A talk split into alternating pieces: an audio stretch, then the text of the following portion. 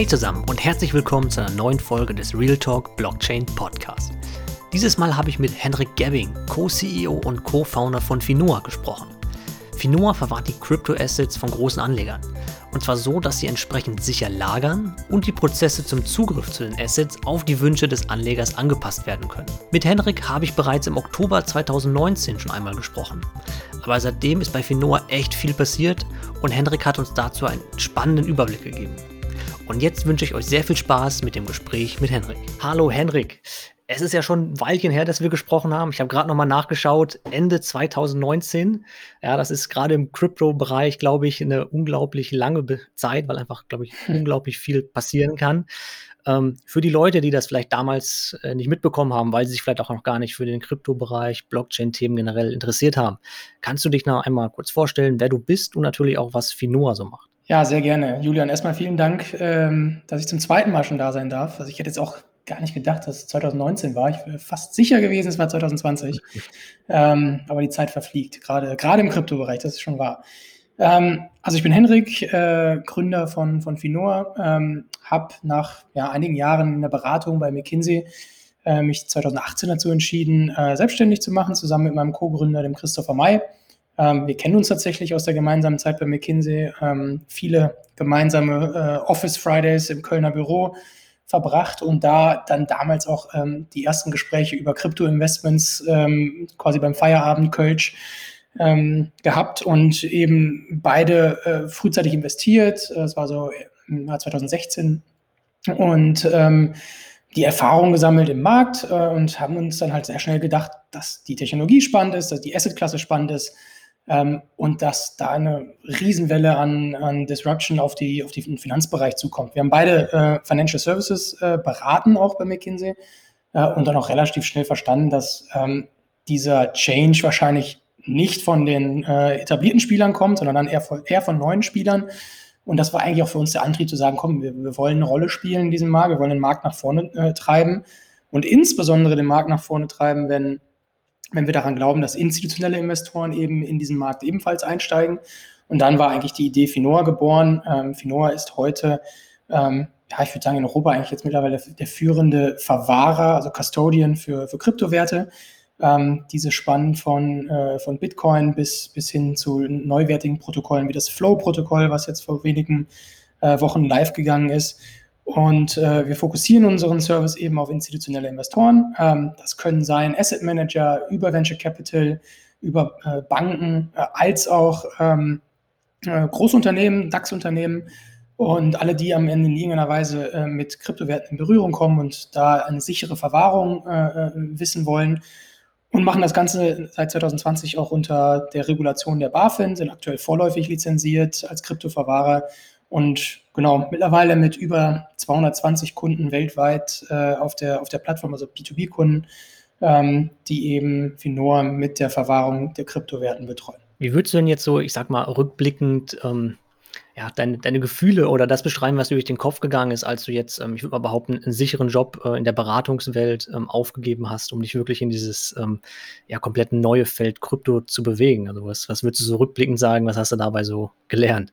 Ja, also ähm, das war schon, das war schon ein Schritt. Also vor allen Dingen ähm, sich, was das ganze Thema Gehalt anging, auf, auf Gehalt zu verzichten. Am Anfang haben wir sehr lange äh, quasi gebootstrapped ähm, und ähm, uns dann eben selber kein Gehalt gezahlt. Ähm, dann angefangen, die ersten Mitarbeiter einzustellen, denen wir dann halt Gehalt gezahlt haben. Ähm, und natürlich, McKinsey war ein relativer Safe Haven ähm, und ähm, gut bezahlt und ähm, war sicherlich ähm, Wäre sicherlich auch eine interessante Karriere weiterhin gewesen. Wir hatten ein bisschen das Glück, dass wir ähm, beide, also Chris und ich, äh, mit McKinsey den MBA machen durften. Ähm, wir haben uns dann beide für Madrid entschieden ähm, und haben da auch tatsächlich aus der eigenen WG heraus äh, am Küchentisch de facto die ersten ähm, ja, Businesspläne geschrieben zu, zu Finor, äh, damals, damals als, als quasi Universitätsprojekt. Ähm, und das hat natürlich uns dann schon so ein bisschen die Zeit gegeben, äh, uns auf ein Thema zu fokussieren, auch die Zeit gegeben zu verstehen, okay, dieses Thema, ähm, da, da, steckt, da steckt äh, Potenzial dahinter und das für, sag mal, forciert eigentlich uns eher noch äh, den Schritt in die Selbstständigkeit zu machen. Hätte ich das jetzt aus der Vollzeitanstellung, äh, aus dem Day-to-Day-Geschäft ähm, gemacht? Wahrscheinlich nicht. Also äh, von daher bin ich sehr dankbar, dass ich den den MBA damals äh, machen durfte und die Zeit tatsächlich hatte. Ähm, den Unterricht konnte ich schwänzen und konnte mich dann auf Finoa konzentrieren ähm, im MBA, aber äh, das wäre bei McKinsey halt im Tagesgeschäft nicht, nicht gegangen. Und wie habt ihr dann angefangen ähm, Richtung Produktentwicklung? Also ich glaube, letztes Mal, als wir gesprochen haben, wart ihr noch in dem Telefonica Accelerator ähm, Programm. Was ist denn so danach passiert? Also danach ging es ja richtig los, wie wir jetzt wissen. Führ uns doch mal da durch die, die Reise, was dann an den Schritten danach passiert ist. Also wir sind mit dem ersten Produkt, ähm, also der Verwahrung von Ethereum war es damals, sind wir im, ich glaube, das war Juni 2019 live gegangen. Ähm, hatten dann den ersten Pilotkunden, ähm, dem wir tatsächlich ja, de facto eher überreden mussten, damals das Produkt mal zu testen. Ähm, natürlich auch äh, gebührenfrei, ähm, einfach um auch ein bisschen Erfahrung zu sammeln, was, was braucht eigentlich, das war ein Kryptofonds, äh, was braucht eigentlich dieser Kryptofonds und ähm, wie sieht ihr das Produkterlebnis? Ähm, und damit fing, eigentlich alles an. Ne? Wir haben dann ähm, natürlich auch schon relativ schnell erkannt, dass ähm, ein echter Krypto-Investor, ähm, der braucht ein Portfolio an Kryptowerten. Der kann nicht jetzt einfach nur sagen wir, auf eine, auf eine Asset-Klasse setzen. Ähm, natürlich war auch klar, dass wir Bitcoin einbinden. Äh, Ethereum haben wir tatsächlich nur angefangen, weil wir glaubten, das wäre ein bisschen, ein bisschen einfacher als Start, ähm, um, um zu lernen, äh, die Technologieentwicklung zu lernen und haben dann eben das Ganze weiter ausgebaut. Das nächste Produ äh, Protokoll war dann Bitcoin und ich glaube, das Jahr 2019 haben wir noch genau mit diesen zwei äh, Protokollen in der Verwahrung abgeschlossen. Und 2020 war dann eigentlich das erste richtige ähm, mal, Wachstumsjahr für Finoa. Wir haben ähm, vielleicht vorweg, wir haben das Jahr auch mit vier Mitarbeitern gestartet 2020 und sind jetzt äh, bei 30, also knapp ein Jahr später. Ähm, das zeigt ja so ein bisschen auch die Entwicklung ähm, ähm, über das Jahr hinweg und hatten damals dann Anfang 2020 vielleicht irgendwie eine Handvoll Kunden, die dann eher auf eine Pilotart und Weise das, das, das Produkt genutzt haben. Haben dann gesagt, okay, wir müssen das Verwahrportfolio ausbauen, um auch irgendwie interessanter zu werden für, für weitere Kryptoinvestoren. Ähm, was wir eben gemacht haben, ist, wir haben ähm, damals sowohl von der Tesos Foundation, also dem Tesos-Ökosystem, als auch von, der, von der Polkadot äh, Foundation bzw. Web3 äh, Foundation, die dahinter steckt, hinter dem Polkadot-Ökosystem, damals, damals Grants bekommen, äh, de facto äh, um die jeweiligen Protokolle in unsere Custody-Infrastruktur einzubinden. Äh, wir hatten uns da damals äh, darauf beworben, dann glücklicherweise den Zuschlag bekommen. Das war dann so der erste Erweiterungsschritt de, ähm, der, der, Plattform, Polkadot und, und Tesos. Und dann, das war auch dann schon Mitte des Jahres 2020, dann haben wir ähm, uns entschieden, eben auf ein paar Protokolle ähm, zu schauen, die den Mainnet-Launch geplant hatten. Also die vor, sagen wir, vor drei Jahren angefangen hatten zu entwickeln, ähm, von Venture Capital finanziert waren. Das war alles so die Post-ICO-Welle, also wirklich ähm, ähm Teams, die sich zusammengesetzt haben, die nicht über äh, ICOs Kapital eingesammelt haben, sondern wirklich von starken Venture Capital Firmen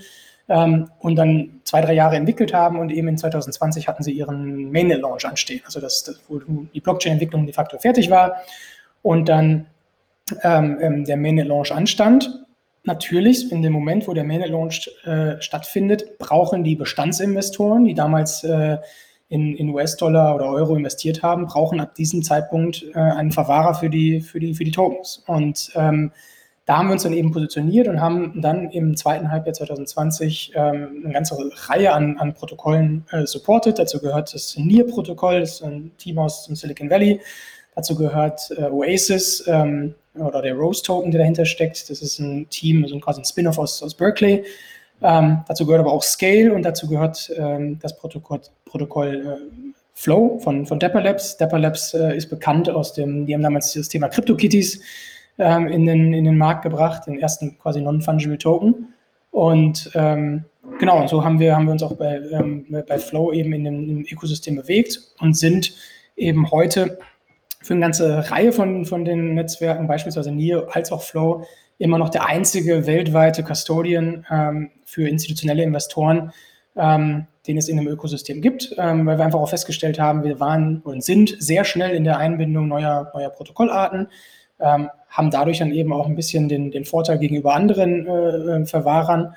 Und in Summe, äh, was, man, was man eben auch sieht, ist, dass es auch eine Art ja, Verknappung eigentlich von Kryptoverwahrern gibt. Es gibt viele Protokolle, die in den Markt kommen, ähm, aber die ja, mittlerweile schon Incumbents wie, wie Coinbase etc. sind auch nicht mehr äh, vielleicht so agil und schnell, wie sie es noch vor, vor fünf Jahren waren.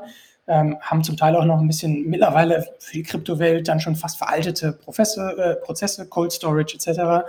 Genau, und wir haben uns dann eben als Finoa in der Nische ähm, positioniert, dass wir sehr schnell und agil neue Protokolle eingebunden haben und ähm, konnten dementsprechend auch über das Jahr 2020 äh, enormes Kundenwachstum verzeichnen. Ich habe ja erzählt, wir haben vielleicht eine Handvoll Kunden Anfang 2020 gehabt, sind raus aus dem Jahr mit über 200. Und das sind viele große, auch weltweit bekannte ähm, ähm, ähm, Krypto-Investoren, Venture Capital Fonds, aber auch Firmen wie die T-Systems als, als Tochterunternehmen der Deutschen Telekom, ähm, die eben Finoa mit der Verwahrung vertrauen. Und vor allen Dingen, ich glaube, das ist dann noch ein, eine weitere wichtige Entwicklung, die wir eben gesehen haben. Wir haben dann sehr schnell gesagt, okay, wir unterstützen in der Verwahrung Proof-of-Stake-Protokolle. Das heißt, die Tokenhalter haben inhärentes Interesse daran, eben an dem Staking-Protokoll auch teilzunehmen, also das Staking eigentlich als Produkt zu sehen ähm, weil das nun mal der Inflationsmechanismus des, ähm, des Protokolls ist. Wenn du nicht teilnimmst, inflationierst du quasi äh, ähm, als, als Zuschauer und du, du bist eigentlich intrinsisch motiviert teilzunehmen, weiteren Yield zu generieren als Investor. Und so haben wir eben für, für dieses Set an, an Proof-of-Stake-Protokollen auch das Staking-Produkt ähm, etabliert in der Plattform, was auch glaub, bis heute eigentlich immer noch einer der ähm, einzigen Spieler in Europa ist, der, der Staking als Produkt on top of Custody ähm, eben an, äh, an den Markt bringt und haben da unglaublich viel Kundeninteresse erleben dürfen. Was hast du denn so gemerkt oder was ist so deine Sicht, warum denn ähm, Investoren, institutionelle Investoren sich mehr und mehr Richtung Krypto bewegen? Also warum sie eure Plattform wählen, wenn sie Krypto wollen, verstanden, sehr viele Protokolle ähm, die möglich sind. Ähm, aber warum würdest du denn generell sagen? Also was, was siehst du als, als die Hauptgründe, warum sich immer mehr überhaupt Richtung Krypto bewegen? Ich glaube, es sind, sind zwei Sachen. Also das eine ist, dass das Thema Regulation weltweit ähm, für sehr viel Klarheit äh, gesorgt hat. Ich meine, wir sind noch bei weitem nicht äh, in einem regulatorischen ähm, Framework, wie wir es vielleicht in der traditionellen Welt sehen. Aber gerade Deutschland hat ja ähm, zum 01.01.2020 damals ähm, Kryptowerte als Finanzinstrumente deklariert. Das war ein, ein Riesenschritt. Damit war erstmal klar, in welchem Gesetzesrahmen eben diese Kryptowerte äh, zu verordnen sind. Ähm, damit war auch klar, ähm, dass die neu eingeführte ähm, Lizenz des sogenannten Kryptoverwahrers ähm, eben einen Lizenzantrag bei der BaFin, bei dem deutschen Regulator benötigt. Ähm, und Finoa ist, wenn es als Beispiel, ist jetzt heute als Finanzdienstleister quasi den gleichen Anforderungen ähm, ähm, äh, unter oder unterläuft den gleichen Anforderungen wie jeder andere äh, Finanzdienstleister auch aus der traditionellen Welt. Ne? Und so sind quasi diese Kryptogeschäftsmodelle in den, den traditionellen Rahmen, in Deutschland ist es das äh, Kreditwesengesetz, eben rein verheiratet worden. Und ich glaube, das hat sehr, sehr vielen, gerade noch eher traditionellen und auch konservativen äh, Investoren die Sicherheit gegeben, ähm, dass zumindest dieses ursprüngliche Argument, ja, das ist ja alles unreguliert, eben nicht mehr wirklich ähm, ähm, so, so stattfand. Ne? Und das war, das war ein großes Thema. Ich glaube, grundsätzlich haben wir dann über das Jahr 2020 aber auch gesehen, dass so eine Art äh, ja, Herdentrieb oft auch ist. Ne? Also ich meine, man sieht es beim Bitcoin-Preis, ähm, ähm, sobald der äh, wieder irgendwie zu neuen All-Time-Highs äh, ähm, aufsteigt, schreibt auch wieder äh, das Handelsblatt oder die Bildzeitung darüber. Äh, kann man jetzt von halten, was man will, ähm, oder ob es ein gutes oder schlechtes Zeichen ist, aber diesen Herdentrieb sieht man im, in dem Sinne auch in der institutionellen Welt. Ich glaube, Mittlerweile nach zwölf Jahren Bitcoin weiß jetzt auch der, der letzte Asset Manager, ähm, dass das nicht mehr einfach wieder von heute auf morgen verschwindet, ähm, dass es sich mittlerweile tatsächlich als, als eine neue Asset-Klasse, ähm, sicherlich mit Risiko behaftet, aber als Asset-Klasse ähm, ähm, etabliert. Und wenn dann eben so große Namen wie, wie eine PayPal in den USA ankündigt, in den Markt einzusteigen und nicht nur zu sagen, wir testen das mal aus, nein, wir steigen ein, also full blown, ähm, oder auch gelistete äh, Unternehmen in den USA anfangen, ihr, ihr eigenes Treasury, also ihre eigene äh, ähm, Cash-Bestand quasi in Bitcoin zu konvertieren. Da gibt es auch ein paar Beispiele wie Square äh, oder mhm. MicroStrategy. Ähm, das waren halt alles so Indikatoren, die haben es dann natürlich auch wieder in die Presse geschafft, dass institutionelles Kapital in den Markt geht. Ähm, natürlich sind wir immer noch sehr, sehr weit davon entfernt, ähm, eine, äh, ja, quasi eine, eine Teilnahme der Institutionellen zu sehen, wie wir sie in der traditionellen Welt haben. Wir haben mal vor, vor, vor zwei, drei Jahren haben wir mal ähm, eine Analyse gefahren und wir kamen ungefähr auf 85 Prozent des äh, weltweiten Vermögens liegt bei institutionellen Investoren. Das ist in der Kryptowelt äh, noch nicht ganz so weit. Ne? Also Krypto hat ja wirklich als Retail-Produkt angefangen, äh, äh als Peer-to-Peer-Netzwerk. oder Netzwerke. Und ähm, da war Insti-Beteiligung, äh, kam dann erst später in den Markt. Und ich glaube, diese zwei Sachen, Regulation und dann ähm, dieser Herdentrieb auch unter Institutionellen, ähm, der hat tatsächlich dafür gesorgt, dass der Markt ähm, einfach erkannt wurde, akzeptiert wurde. Und jetzt wird mit ganz anderen Augen auf, auf den Markt geschaut. Es werden die Teams, die Produkte, die Protokolle analysiert. Die Service-Dienstleister, das gehören wir auch dazu, haben sich etabliert. Mittlerweile kannst du als institutioneller mit, äh, ich glaube, einer sehr guten User Experience, mit sehr vertrauensvollen Partnern in den Markt einsteigen. Du musst nicht mehr mit ähm, ähm, ja, Spielern arbeiten, wo dir nicht klar ist, wo eigentlich äh, der Unternehmenssitz oder das, der Handelsregistereintrag äh, stattgefunden hat. Ich glaube, all sowas sind so Indikatoren, die einfach jetzt als Puzzleteile zusammengekommen sind und diesen institutionellen Antrieb eben ähm, verursacht haben. Was denkst du denn, sind jetzt die nächsten wichtigen Schritte, die passieren müssen, damit sich jetzt das also noch mehr Fahrt auf? Du hast gesagt, du hast jetzt den ersten Trend gesehen. Ne? Ihr habt es ja auch in eurem Kundenwachstum gesehen. Ähm, was, was, glaubst du denn, dass es wirklich jetzt dann, sage ich mal, gleichzieht mit anderen ähm, Anlagemöglichkeiten? Ja, ich glaube, was sehr wichtig ist, ist, dass wir auf europäischer Ebene, und jetzt schaue ich mal auf den europäischen Markt, dass wir auf europäischer Ebene ähm, es eben schaffen, eine Harmonisierung über die Ländergrenzen hinaus äh, zu gestalten. Ich meine, Deutschland ist sehr progressiv vorangeschritten. Das war jetzt für uns als Finor, glaube ich, tatsächlich ein Vorteil, auch wenn es dann mit hohen Anforderungen und, äh, ähm, und sagen wir, Aufgaben verbunden war, die wir eben als Unternehmen lösen mussten, als Organisation lösen mussten, um uns dementsprechend aufzustellen und auch weiter lösen müssen. Das ist ja nichts, was dann, was man einmal tut und dann, wieder ablegt, sondern man bleibt ja ein regulierter Spieler. Ähm, das war sehr progressiv, hat aber gleichzeitig auch irgendwie ein bisschen ähm, den europäischen Markt durcheinander geworfen. Also du hast jetzt also grundsätzlich hat die Europäische Union ja Idee des, die Idee des Le äh, Level Playing Fields. Ähm, wenn wir jetzt aber nach äh, Frankreich schauen oder nach die, in die Niederlande schauen, da muss ein Kryptoverwahrer wie Finor, Finor muss einen vollständigen Lizenzantrag stellen, der muss sich zum Beispiel nur registrieren äh, in Frankreich oder in den Niederlanden. Ähm, er kann dann zwar auch abgelehnt werden, aber grundsätzlich ist nicht ein kompletter Lizenzantrag notwendig. Und ich glaube, ähm, das zeigt natürlich, dass wir, dass wir da keine Harmonisierung haben. Wichtig ist, dass wir äh, ein Gesamtverständnis über die Europäische Union haben. Wir sehen in der Europäischen Kommission mit, mit dem MiCA-Thema, ähm, quasi dem Markets für Crypto Assets, ähm, dass das passieren soll, aber das Ganze ist noch in einem Draft-Zustand, ähm, scheint aber in die Richtung zu gehen, wie auch Deutschland es schon vordefiniert hat, zumindest in großen Teilen. Und das ist für uns schon auch nochmal eines der wichtigen ähm, Treiber, dass wir eben dann tatsächlich einen europäischen Binnenmarkt auch für das Thema Krypto schaffen, ähm, was einfach auch die, die institutionellen ähm, wir, Investments in dem Bereich nochmal ähm, vereinfachen werden. Es wird auch nochmal vereinfachen zu verstehen, welcher Spieler steht eigentlich unter welchem ähm, ähm, Lizenz- und Regulationsdach und all das ähm, wird, glaube ich, für, für, gerade für die Europäische Union der nächste wichtige Schritt sein. Jetzt hast du ja eben erwähnt, ihr seid natürlich nicht nur auf Kundenseite gewachsen, sondern auch auf Mitarbeiterseite gewachsen.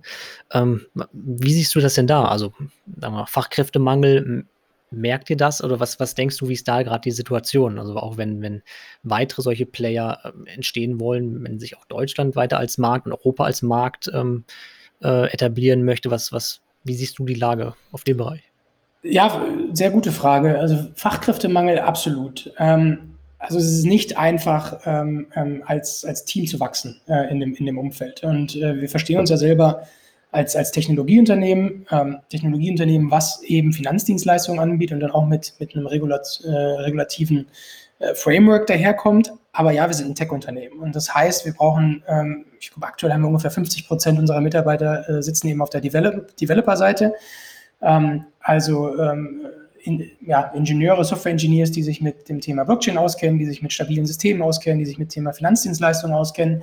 Und da ist tatsächlich der Markt natürlich ähm, A, sehr kompetitiv in Europa. Also entweder in London oder Berlin ähm, ähm, haben wir riesen äh, Fintech-Player, die eigentlich um die gleichen äh, ähm, ähm, Ressourcen kämpfen. Das gleiche sind auch die Banken, die ja versuchen, mit irgendwie eigenen Teams auch den, den technologischen Fortschritt oder den digitalen Wandel voranzutreiben. Das heißt, es ist ein sehr kompetitiver Markt. Ähm, was wir als Finoa tatsächlich äh, relativ früh erkannt haben, ist, dass wir als ähm, internationales Team uns verstehen. Ähm, wir sind zwar relativ äh, zentriert äh, in Berlin aufgestellt, wobei wir jetzt gerade eh alle im Homeoffice sitzen. Ähm, also relativ viele äh, sind äh, tatsächlich in Berlin. Aber äh, wir haben, ich glaube, mittlerweile haben wir aus zwölf oder 13 verschiedenen Ländern äh, Mitarbeiter rekrutiert, ähm, haben bei dem Thema Blue Card geholfen, ähm, helfen eben bei dem Thema Immigration, ähm, und, und Anmeldung, weil wir einfach gesagt haben, okay, wir müssen das als, als Global Talent Pool verstehen, ähm, können jetzt nicht nur in einem, in einem deutschen Markt schauen, ähm, sondern ähm, müssen eben international sourcen. Unternehmenssprache ist auch ganz klar Englisch, ähm, auch von Tag 1. Und, und das zeigt sich eigentlich als, als ganz äh, erfolgreich zurzeit, dass wir unsere Positionen auch in einem zeitlichen Rahmen besetzen können. Und äh, ich glaube, das ist eine Strategie, die wir auch eben weiter vorantreiben wollen. Ich glaube, was uns helfen wird, ist, dass wir als Finora natürlich auch uns mehr und mehr als Marke etablieren können in dem, in dem Bereich. Also für Leute, die sich mit Krypto beschäftigen, mit Blockchain beschäftigen, äh, die kriegen früher oder später, glaube ich, mittlerweile mit, dass auch Finora in dem Markt äh, tätig ist. Und das hilft uns natürlich jetzt auch, dass äh, ähm, das ganze Thema äh, Initiativbewerbung ähm, und auch einfach auf Stellenausschreibungen, die, ähm, die, Rück, äh, die Rückmeldungen, die wir eben bekommen, sich dementsprechend entwickeln. Und ich hoffe natürlich, dass wir jetzt durch die nächsten ähm, Meilensteine, die wir als Unternehmen ähm, eben, eben schaffen, auch diesen, diesen ähm, Fluss eben weiter ausbauen können. Du hast eben schon mal, ähm, sage ich mal, ein paar Features ähm, eurer Plattform erwähnt, auch unter anderem Staking etc. Ähm, führen uns doch nochmal gerne durch euer, euer komplettes Portfolio an, an Funktionen ähm, und eben auch natürlich Sicherheit wahrscheinlich ein sehr großes Thema, ähm, was ihr da so an, an, Maßnahmen halt eben auch betreibt, damit das wirklich auch alles äh, nied- und mhm. nagelfest ist, sage ich mal. Fangen wir vielleicht mit dem Sicherheitsthema an. Das ist natürlich ein, äh, eine ganz wichtige Frage. Also wir, wir haben quasi bei uns, äh, Finua, in, in unseren Werten sagen wir, wir leben Trust, ne? weil natürlich unser Geschäftsmodell basiert auf Vertrauen. Wir haben Dritte, die sagen, okay, anstatt die Assets selber zu verwahren, vertraue ich Finor und dem Team von Finor und der Technologie von Finor, den Prozessen von Finor, ähm, ähm, mit der Verwahrung meiner Assets. Also das ist ja schon mal ein riesen mal Vertrauensvorsprung, den wir von unseren Kunden bekommen. Was wir dementsprechend natürlich äh, tun, ist, dass wir haben von Tag 1 haben wir unser gesamtes Technologiemodell auf, auf höchste Sicherheit getrimmt. Ne? Wir haben, ähm, ich habe es glaube ich im ersten Podcast ein bisschen erzählt, ähm, unser Großteil unserer Technologiemannschaft kommt tatsächlich aus der traditionellen äh, Bankenwelt, hat dort hochsichere, performante Systeme gebaut, viel auch schon mit äh, ähm, Kryptographie, also mit privaten und also Public-Private Key Pairs gearbeitet. Das ist jetzt nichts komplett Neues in der Blockchain-Welt, sondern äh, wurde auch schon in der Kreditkartenwelt etc. viel, viel eingesetzt. Und da ähm, verstehen wir halt eben auch die, äh, den Mehrwert, den, den wir als Technologieunternehmen und als, als, als äh, mit unserer Technologie quasi auch in den Markt bringen, dass wir ein quasi hochperformantes, ähm, auf den gleichen Sicherheitsstandards basierendes System haben, wie wir es in der traditionellen Welt finden. Die wird ja auch erstmal per se als sicher verstanden ähm, und haben darauf quasi unsere ähm, ja, Krypto-Dienstleistungen eben aufgebaut. Ne? Und ich glaube, das ist ein ganz wichtiger äh, Aspekt. Wir haben das Ganze auch quasi end-to-end -end technologisch aufgebaut. Wir versuchen alle äh, menschlichen Prozesse maximal äh, zu minimieren. Also wir haben ähm, natürlich kann niemand äh, bei Finor allein auf, auf irgendwelche Wallets oder Assets zugreifen. Das Ganze ist äh, technologisch gelöst. Nur der Kunde kann seine Assets bewegen. Ähm, ich möchte natürlich nicht zu weit ins Detail gehen auf der technischen Seite, aber das ist erstmal, aber das, das, der Kern unserer Dienstleistung ist ja die te technologische Sicherheit der Assets und den Zugriff auf diese Assets eben äh, durch den Kunden dann auch sicher zu gestalten. Ähm, natürlich kommt dazu auch ein organisatorischer und auch prozessualer äh, ähm, äh, Mechanismus. Das ist unter anderem natürlich auch durch den Regulator vorgeschrieben. Also in der Hinsicht, äh, das, was ich vorhin schon kurz erwähnt hatte, ähm, kam uns das eigentlich ganz zugute, dass dann schon äh, so früh die Krypto-Verwahrlizenz quasi uns auferlegt wurde. Ähm, da mussten wir uns dann gemäß der, der regulatorischen Vorschriften auch sehr schnell emanzipieren, was, was unsere internen Prozesse angeht, unsere interne Dokumentation angeht, unsere Sicherheitsprozesse angeht, äh, weil all das gehört quasi zum, zum Status des äh, ähm, lizenzierten Finanzdienstleisters eben dazu. Und äh, glücklicherweise hatten wir auch schon durch diese Vergangenheit der meisten aus der äh, ähm, Banken- und Finanzwelt uns in der Hinsicht halt schon sehr früh so aufgestellt, wie wir es dann jetzt auch für, den, für die Lizenz eben gebraucht haben. Und ich glaube, dieser Mix aus das Vertrauen eben in unserer Technologie, das Vertrauen in, in unsere Prozesse und Organisationen, auch in die, in die Menschen bei Finoa, die bei uns arbeiten, äh, auch da versuchen wir jedem Kunden äh, ja, mit einem sehr persönlichen Kundenerlebnis gegenüberzutreten. Also es gibt, glaube ich, kaum einen Kunden bei Finoa, der uns, der nicht entweder mal mit mir oder Chris gesprochen hat oder zumindest äh, ähm, äh, unsere Kollegen im Videochat oder auch persönlich noch vor, vor der Corona-Zeit mal kennengelernt hat und einfach auch zu verstehen, dass wir, ähm, ähm, ja, wer, wer hinter Finoa steckt, wem, wem man dort vertraut, Ähm, gerade im B2B-Bereich äh, oder bei institutionellen Investoren ist das ein riesenwichtiges Thema äh, und dafür stehen wir halt. Ähm, zu deiner zweiten Frage. Wie sieht eigentlich die Finoa-Plattform aus? Also grundsätzlich ähm, kannst du dir das vorstellen wie den Login zu deinem persönlichen Bankkonto. Also der, Finoa-Kunde bekommt äh, einen Usernamen, bekommt ein Passwort, ähm, loggt sich ein, sieht eben seine, ähm, sein Portfolio an, an Assets, äh, welche er mit Finoa äh, verwahrt, also von Bitcoin äh, bis Flow ist dann, ist dann eben alles dabei. Mittlerweile haben wir 140 äh, ähm, unterschiedliche äh, Kryptowährungen, viel davon ERC20, also Ethereum basierend ähm, auf der Plattform.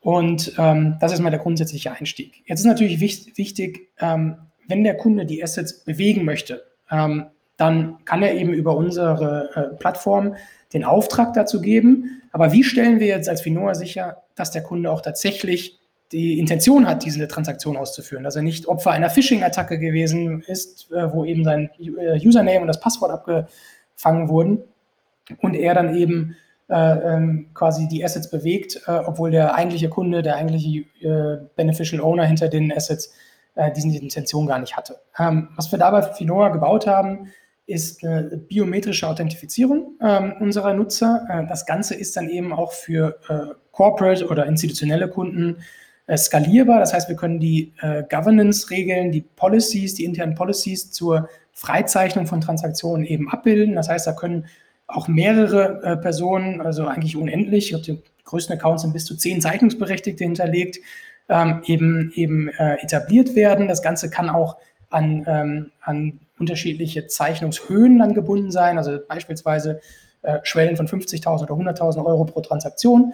Ähm, und was Finora dort tut, ist, in dem Moment, wo die Transaktion quasi aufgegeben wird über die Plattform, ähm, bekommt eben jeder Zeichnungsberechtigte, der für diesen bestimmten ähm, ähm, ähm, Prozess hinterlegt ist, bekommt in die Finoa-App, die wir, die wir äh, nativ für, für Android und iOS geschrieben haben, bekommt eben dieses, äh, diesen Approval-Task ausgestellt, bekommt eine Push-Notifikation, sieht ähm, die Intention, die hinter dieser Transaktion steht ähm, und muss eben mit seinen biometrischen Daten, das heißt entweder Face ID oder einem Fingerprint, ähm, diese Transaktion bestätigen. Das ist tatsächlich etwas, was auch nur in der neuesten Generation Smartphones funktioniert. Wir, wir ja, setzen da quasi auf einen kryptografischen Standard auf, ähm, der eben in der neuesten Generation Smartphone, ähm, ist ungefähr zwei, drei Jahre alt, äh, überhaupt erst vorhanden ist. Äh, das heißt, tatsächlich Nutzer mit alten Handys äh, könnten oder hatten jetzt auch ein oder andere Mal den Fall, können unser System in dem Fall nicht nutzen oder müssen ihr, ihr, ihr Hardware-Device eben upgraden.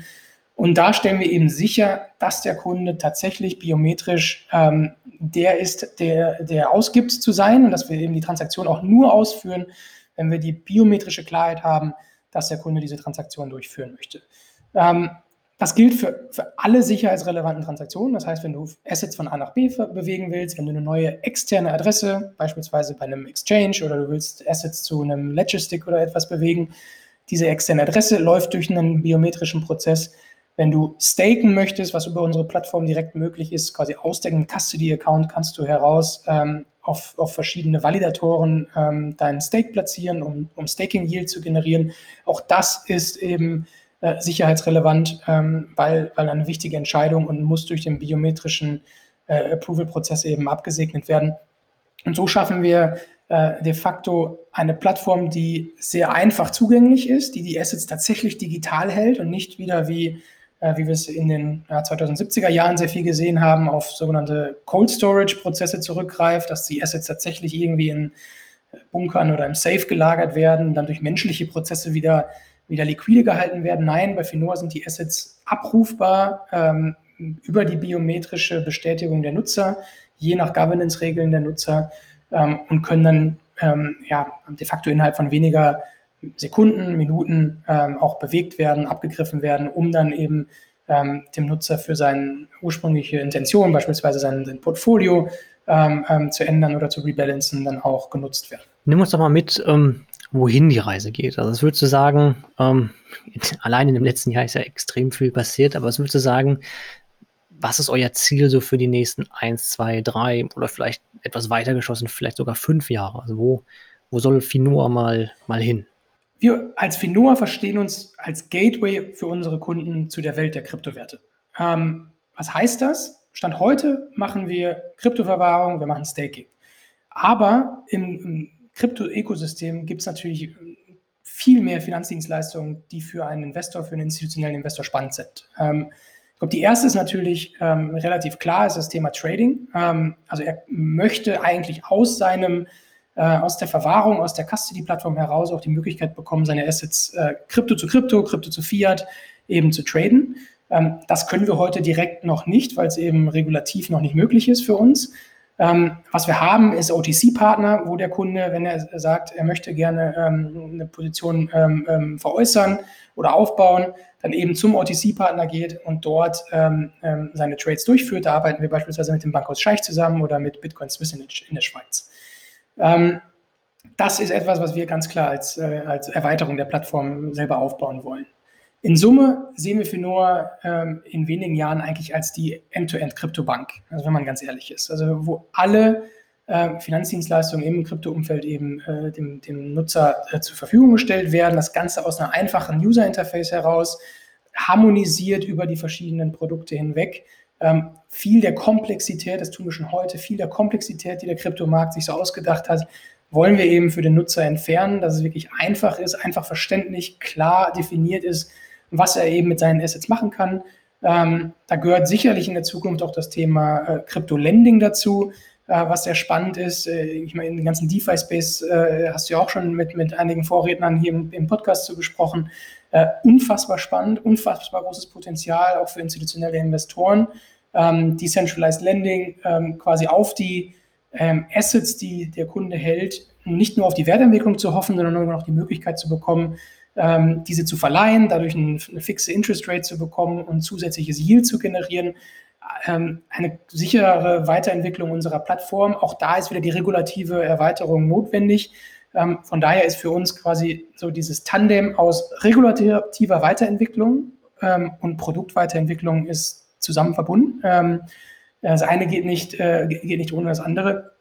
Und dort sehen wir Finor jetzt in den nächsten drei bis fünf Jahren. Und wenn du mich jetzt fragen würdest, okay, hat dann Finor in fünf Jahren eine Vollbanklizenz und kann dann quasi end-to-end -end diese, diese Finanzdienstleistung pure für Krypto ab, abbilden, dann würde ich sagen, ja, wahrscheinlich wird das so sein. Henrik, wonach seid ihr denn zurzeit auf der Suche?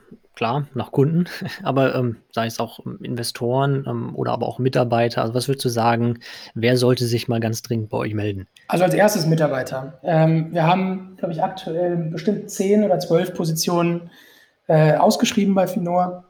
Das ist, äh, das ist wie ungefähr wie die, wie die Verteilung im jetzigen Team, 50% Technologie, 50% auf der, auf der Business-Seite.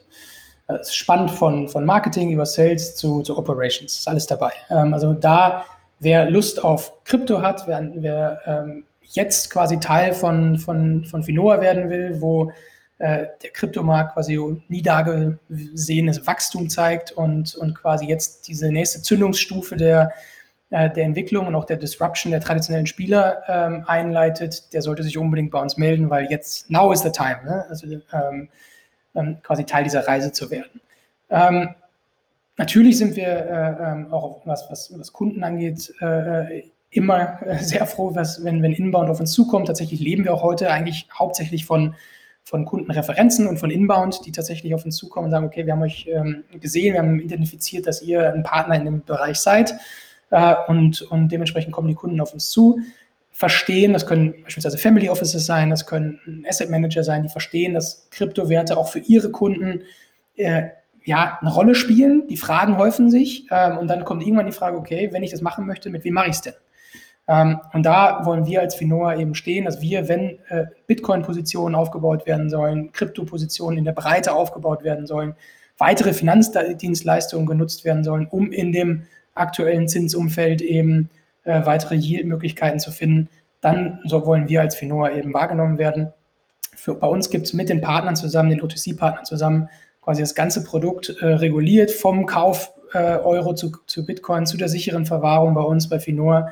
Ähm, und dafür wollen wir, wollen wir eben wahrgenommen werden und ähm, freuen uns auf jedes Kundengespräch. Henrik, dann danke dir für das Update. Es ist echt krass, wie viel seit unserem letzten Gespräch passiert ist, wie schnell ihr gewachsen seid, Mitarbeiter, auch Kunden äh, und natürlich auch die Features und die Protokolle, die ihr, die ihr äh, eingebaut habt. Ähm, und ich würde einfach mal sagen, Wir sollten spätestens in einem Jahr nochmal reden, ja, damit wir dann, damit ihr sehen können, wie schnell ihr weitergewachsen seid. Und aller, aller spätestens dann natürlich, ähm, wenn es so weitergeht, ähm, natürlich auch bald zum Unicorn-Start. Ja, jetzt, jetzt, das machst du nicht verlegen. ähm, ja, du, also Unicorn-Status. Also wir sind ja noch sehr, sehr early unterwegs, wenn man jetzt mal sich den, den mal, Unternehmensstatus anschaut. Wir haben ja 2019 unsere Seed-Funding-Runde äh, gemacht, also wir sind noch Pre-Series A. Ähm, ich glaube, Unicorn ist was, wo wir uns jetzt noch nicht drüber unterhalten sollen. Aber wird auf jeden Fall ein spannender Weg werden und ähm, ich freue mich, ähm, wieder von euch zu lesen und zu hören. Ja, Julian, ich freue mich auf das nächste Gespräch. Vielen Dank für die Einladung. Wenn ihr Ideen oder Fragen für diese oder auch zukünftige Episoden habt oder auch Leute, die ich unbedingt mal interviewen sollte, schreibt mir gerne eine E-Mail an hello at julianhillebrand.com oder gerne auch über LinkedIn oder Twitter.